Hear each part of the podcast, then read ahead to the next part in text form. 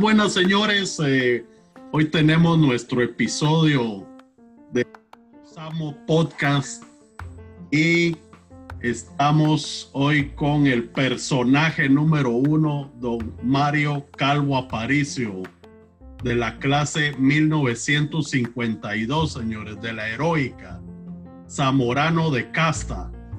Así que, y para entrevistarlo tenemos hoy Jorge Mario Muñoz Cachita 2014, guatemalteco de la carrera de agroindustria alimentaria. Tenemos a Nino 96, Andrea Palazuelos de la Ozono 96 y su servidor Carepa 94, José Rodolfo Abascal de Guatemala, Nino es de Bolivia.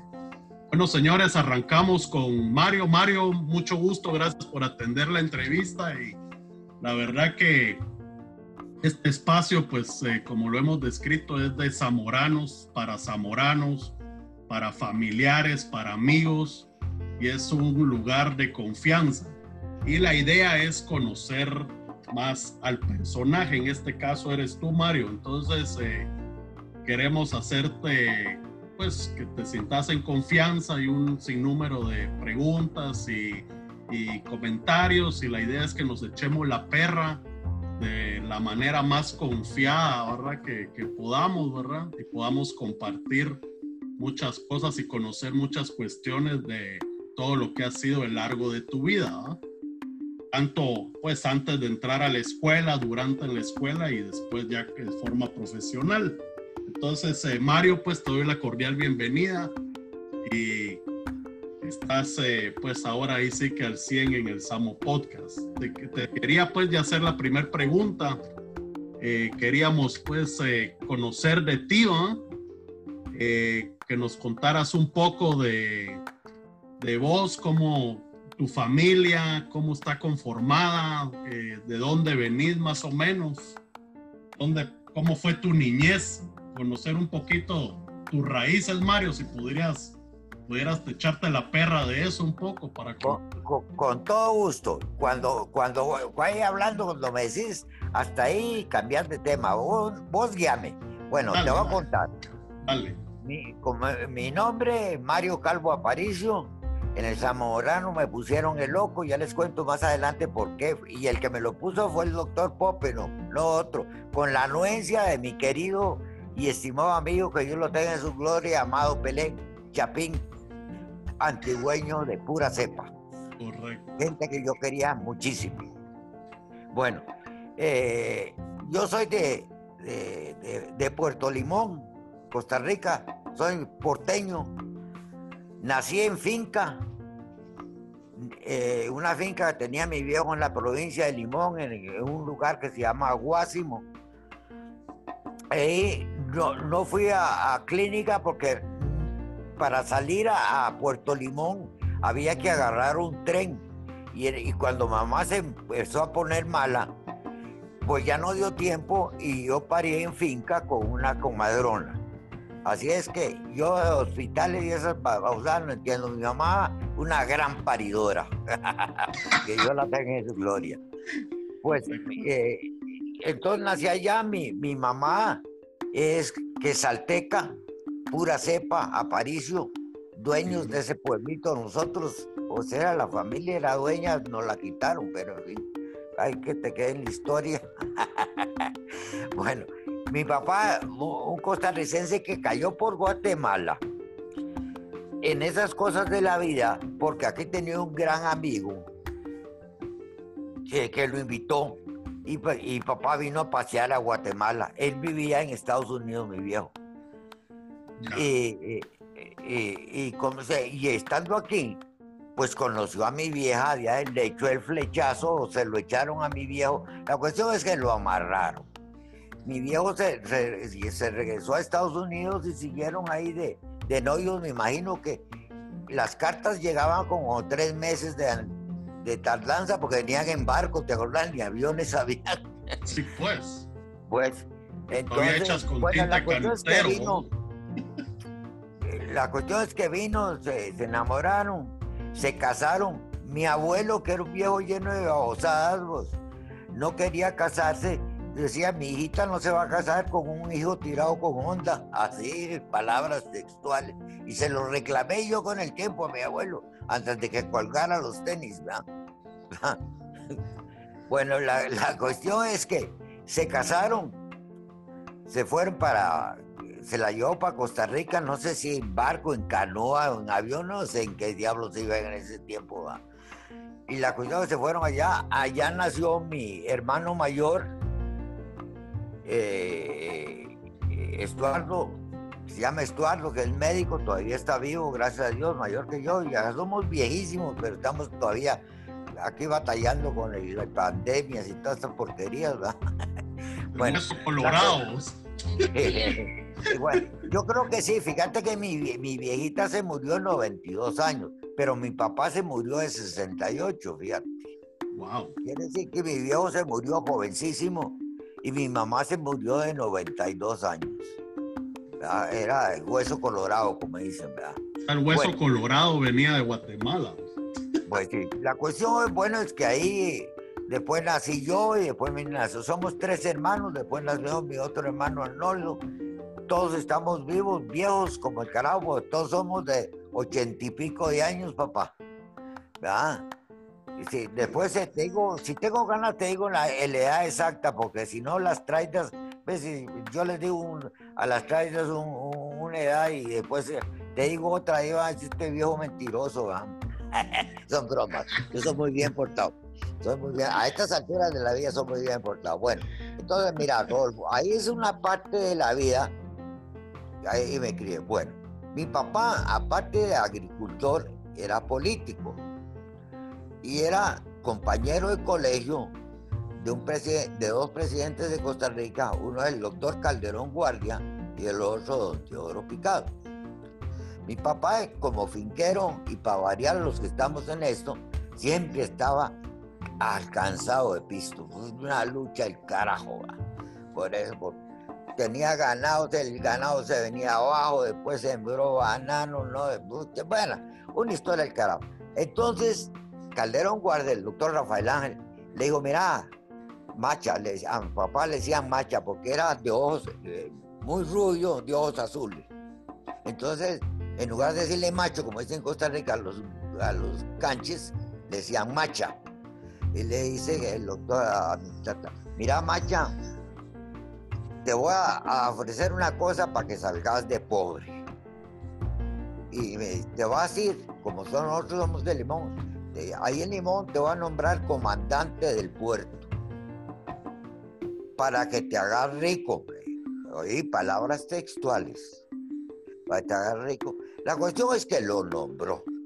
Por supuesto, no se hizo rico, por lo que lo hizo todo al revés, ¿ves? En lugar de perseguir a los que soltaban el pisillo, de protegerlos, los persiguió al revés. Bueno, la cuestión para no cansarte, eh, estaba ahí cuando se vino, eso fue en el 48.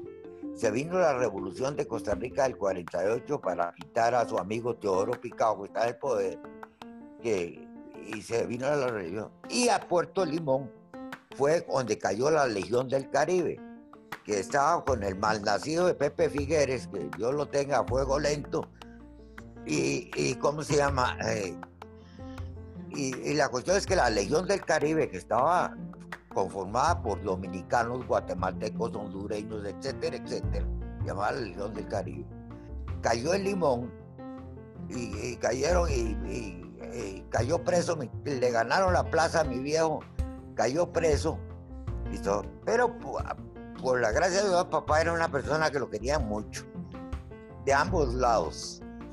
Entonces le dijeron, uno que es cierto era casado con una tía mía, le dijeron, mire Macha, usted se tiene que ir de Costa Rica, lo vamos a asilar, lo vamos a asilar, escoja. Entonces mi papá le contestó, mi mamá, mi esposa es Chapina, quiero irme para Guatemala. Ok, entonces dicho y hecho, vinimos para Guatemala, nos quedamos en Costa Rica, se vino con mi hermano mayor que venía a estudiar medicina. Y nos quedamos mi hermano eh, menor y yo con mi mamá en Costa Rica para vender las pocas cosas que teníamos, echar un poco de dinero entre la cartera, porque no podía echar otro lado, porque había muy poco, y para Guatemala. Papá, por la gracia de Dios, cuando yo Guatemala, como había sido muy amigo los gringos de la United cuando estaban en Limón y todo eso, le dieron chance en bananera, porque vino con una mano adelante y una atrás. ¿Allá en Izabal vos o en Tiquizate? No, en bananera, Izabal. Izabal, sí, pues. Izabal, bananera que es Izabal. Te voy a enseñar un poco de, de eh, geografía. Bueno, ok, eh, pues fue, entonces en Izabal le dieron chance, gracias a Dios, entonces está bien. En ese lapso, entre el 48 y el año 50, pues mi, otro hermano entró al colegio, yo no, yo no entré al, colegio, yo ya era bachiller, estaba, ya, había hecho el año último bachiller. Entonces un día estando sin hacer nada en Guatemala, más o menos en los 50, estando con un gran amigo mío que se, llama, se llamaba Guillermo Molina Chapín, que eh, ya murió, estando un día sentados en el peladero, en el parque, ¿saben cuál es el peladero? No, no. El, parque central. El parque central, las bancas y esas, ahí todo el mundo se sentaba a hablar mierda, ¿verdad? Perdón, a pues. hablar cosas. Y entonces por eso le ponían el peladero, ahí pelaban a todo el mundo. Estábamos con Guillermo el peladero leyendo el periódico y leímos un artículo que el Zamorano ofrecía becas. Ok. ¿Qué tal, ingeniero? ingeniero? Déjeme, déjeme hacer ahí una, una pequeña pausa y, hacerle una pregunta. Primero presentarme como, como Jorge Mario Muñoz. Me da, me da un gusto poder estar aquí, conocerlo. Realmente en nuestras generaciones hemos escuchado bastante de, de, usted y, y, queríamos pues poder tener esta oportunidad de conocerlo como persona y escuchando escuchando de ese movimiento que tuvo de Costa Rica a Guatemala con sus papás y lo relacionado que estaba con la, con la agricultura, ¿qué edad tenía más o menos, ingeniero, en esa, en, esa temporada? En ese tiempo, yo, yo, a ver, cuando la revolución de Costa Rica, yo tenía 17 años. Cuando vine para Guate, vine a cumplir los 18 y fue cuando me fui al Zamorano, porque cuando regresamos, ¿verdad? En el 48 mi papá exilado ya estaba en Guate eh, yo andaba, como te digo, eh, mis hermanos estaban estudiando, eh, uno medicina y el otro estaba en el colegio de infantes.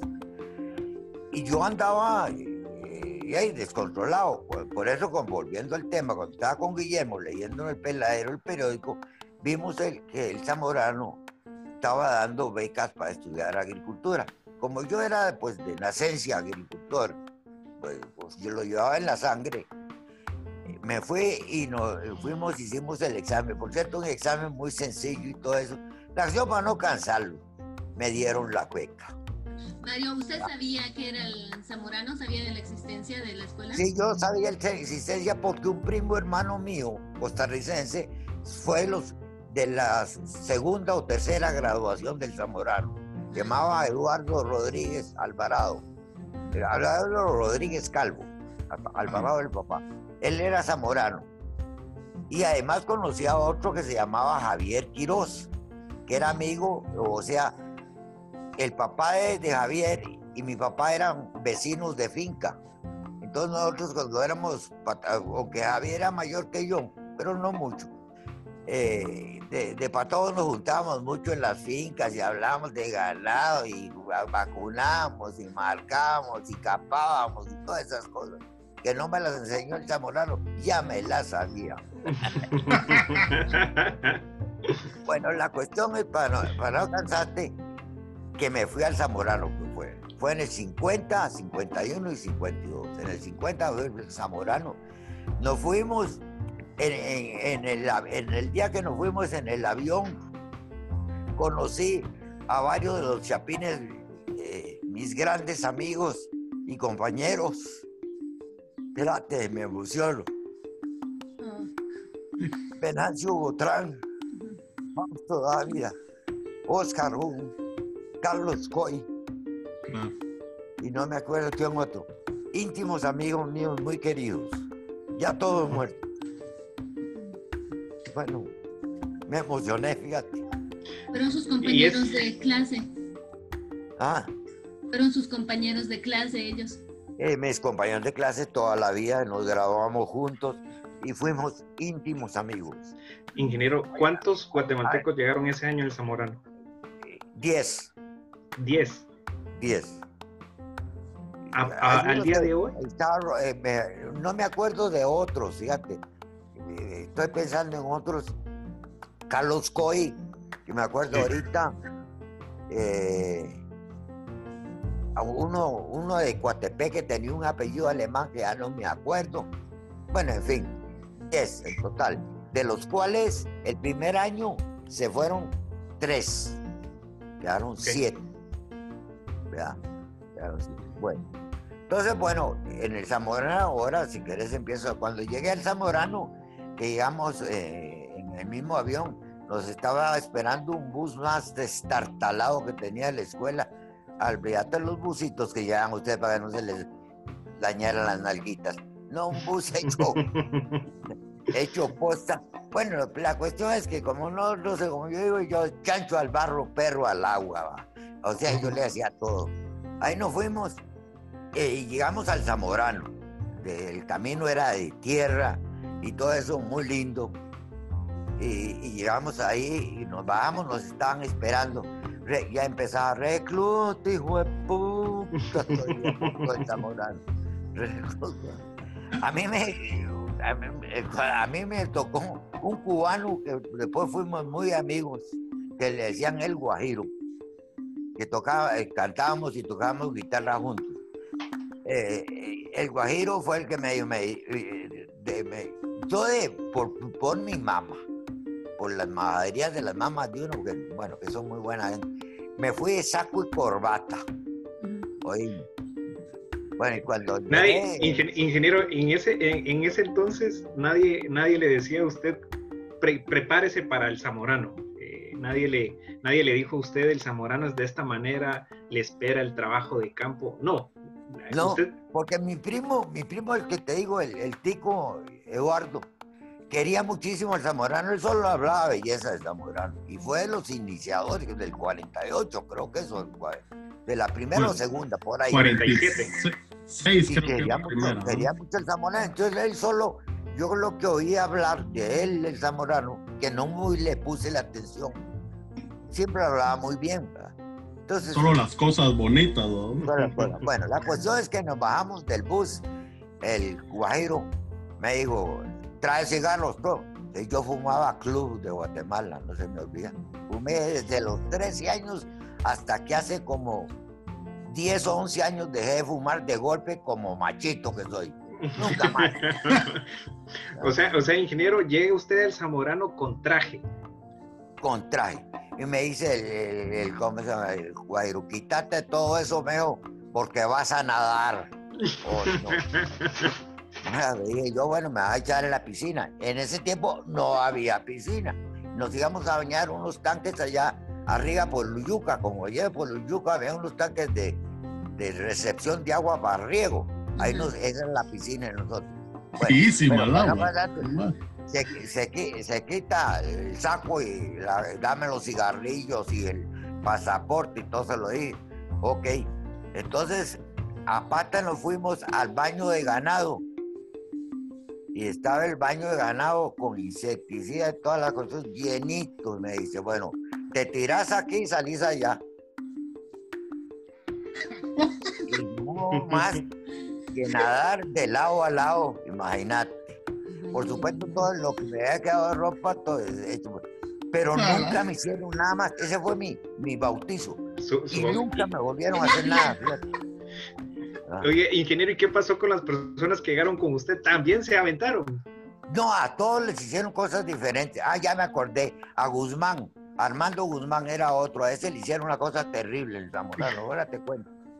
Bueno, eh, eh, bueno, la cuestión es que me bañé, me bañé, ya, ya no, ya no me jodieron más. Sie- Siempre, todos los días cuando caminabas ahí como yendo del staff al comedor o de las salas al comedor, te gritaban reclut, hijo de puta, eso sí no te lo podías quitar ni a vaina, ni de vaina te lo podías quitar. Y a todos, ustedes decían- vivían en el a todos nos decían igual, entonces yo dije, bueno, ese es el apellido. agarremos, lo, agarremos lo que fue apellido, ¿verdad? Porque a todos los hacían igual. Bueno, y, y nos agarraba coyolazos, vos. Por cierto, a mí me rompieron la nariz de un coyolazo, porque nos agarramos a coyolazos después. Bueno, a mí que me rompe. Oye, me- me ingeniero, ¿y dónde vivían los alumnos de primer año en ese entonces? Perdón. ¿Dónde vivían los alumnos de primer año? En la- yo vivía en el ala, que no me acuerdo muy bien del nombre del ala. El ala que yo viví toda la vida fue la que, la que está pegada a la piscina. Ah, barrio. Ah, ok. Sí, pues. Y atrás está la, la clínica, ¿verdad? De, de un lado, la piscina de un lado. ¿Y ¿Cómo se llamaba esa, esa? No me acuerdo. Esa residencia es Barrios ahora, ¿cierto? Es la barrio, así la barrio Sí. se llama. Ok. ¿Y quiénes fueron sus compañeros? Que, que, que, que, que fueron, de, me acuerdo de algunos. Casi Ah, de de cuarto. todos me acuerdo. ¿Ustedes te- tuvieron compañeros de cuarto? Ah, de cuarto, bueno. Yo tuve solo un compañero, mi mujer fue Álvaro Sáenz de Costa Rica, que le decían pijazo de pelo, tenía el pelo así, parado, parado, y le clavaron un pijazo de pelo. Un, un- magnífico estudiante, el carajo, ella era cuando entró al, al- Zamorano, ya era universitario, tenía dos años de universidad, era un carajo muy completo, un gran estudiante, muy educado, muy preparado. Ese fue mi mujer toda la vida, ¿va? Y me ayudé en paleta a estudiar, a aprender a estudiar, o estudiabas o estudiabas, ¿verdad? Él me enseñó cómo se estudiaba sin chingarse mucho y toda esa cuestión.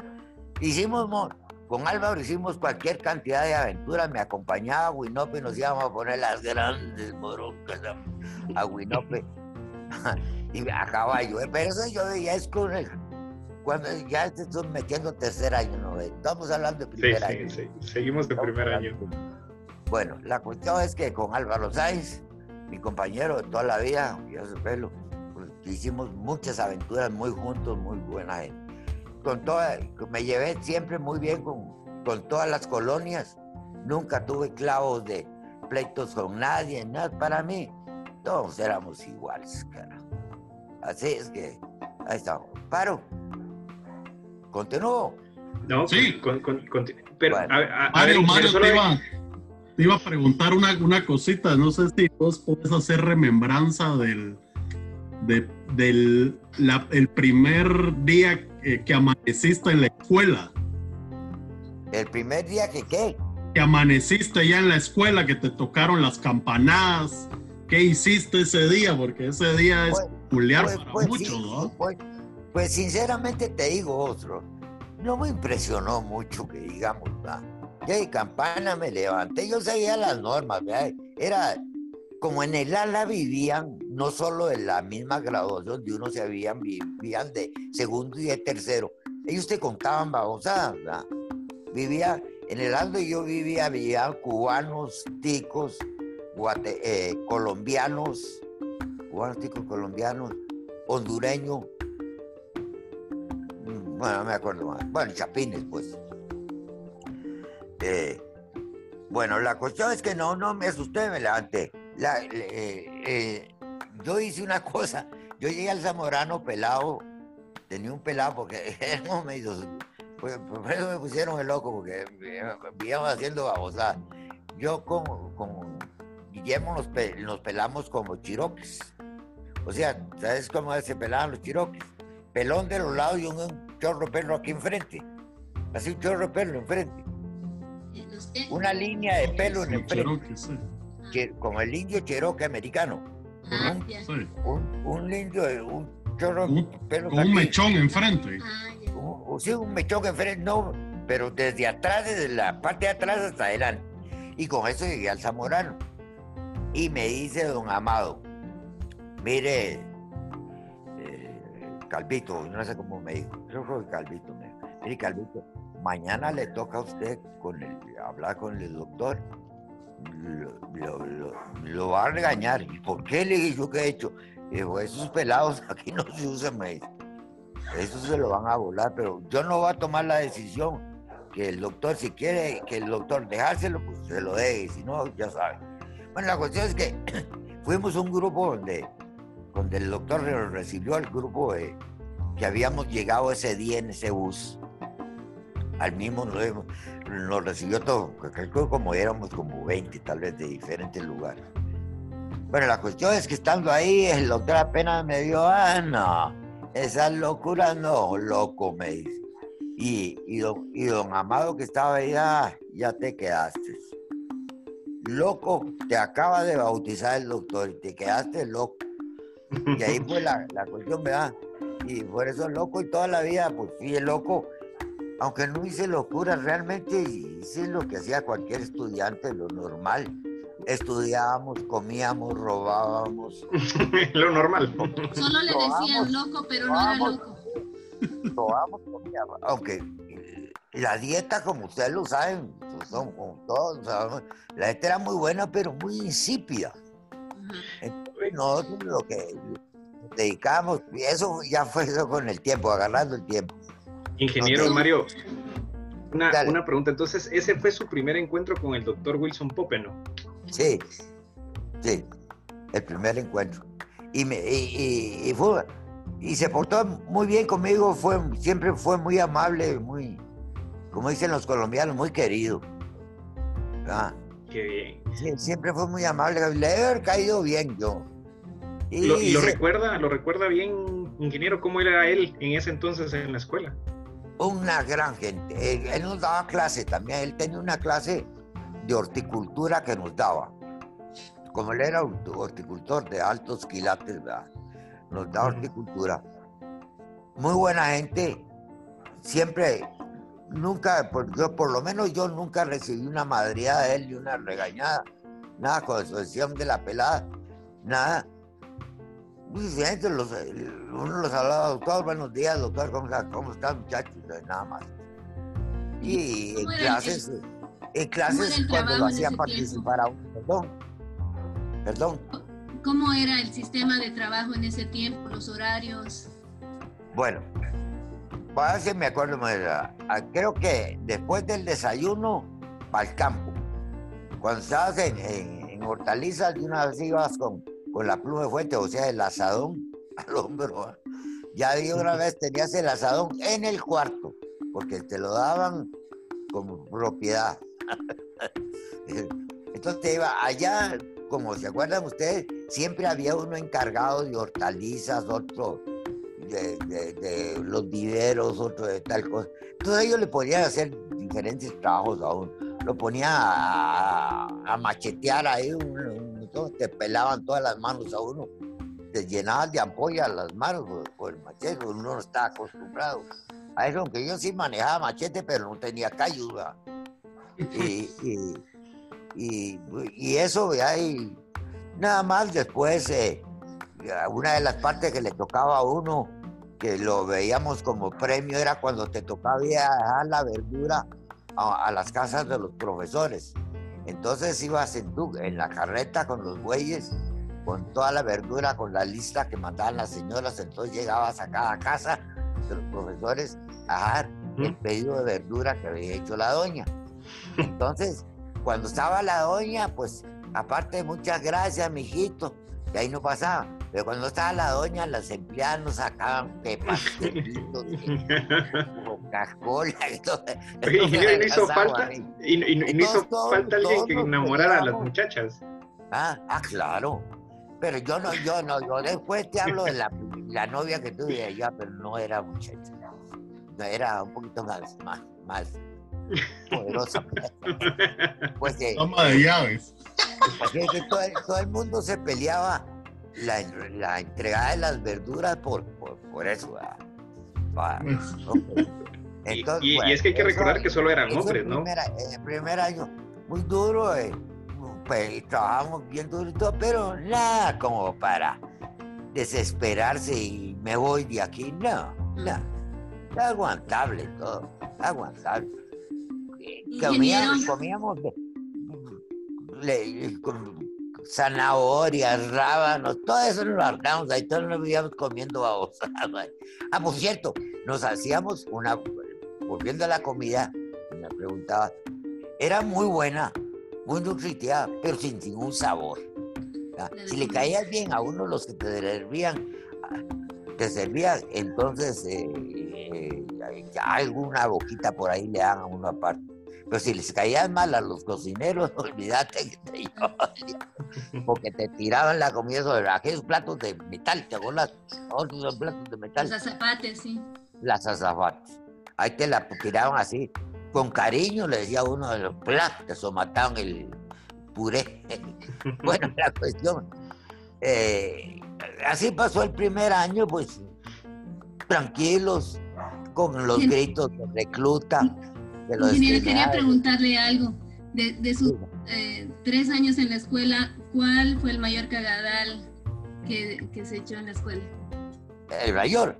Ah, pues estaba de reclutón yo, El, el, el man Morcillo, que era el ingeniero agrónomo, que todo el mundo le temía porque era muy estricto, pero era muy buena gente. Era un hombre que aprendimos mucho de él, ingeniero agrónomo colombiano, el man, le decíamos.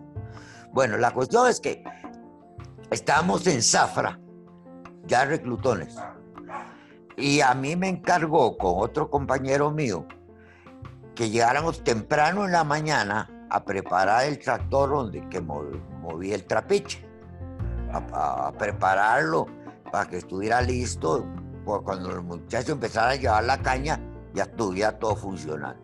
Bueno, no fuimos, pero esa, eso fue como a las 6 de la mañana, una cuestión así.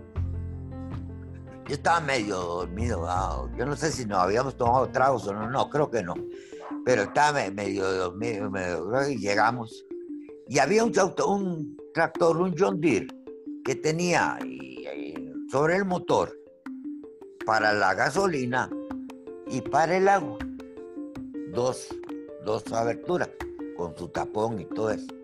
Pues yo lo hice al revés. Le eché, donde la gasolina le eché el agua y donde el, donde el agua le eché la gasolina. Por supuesto que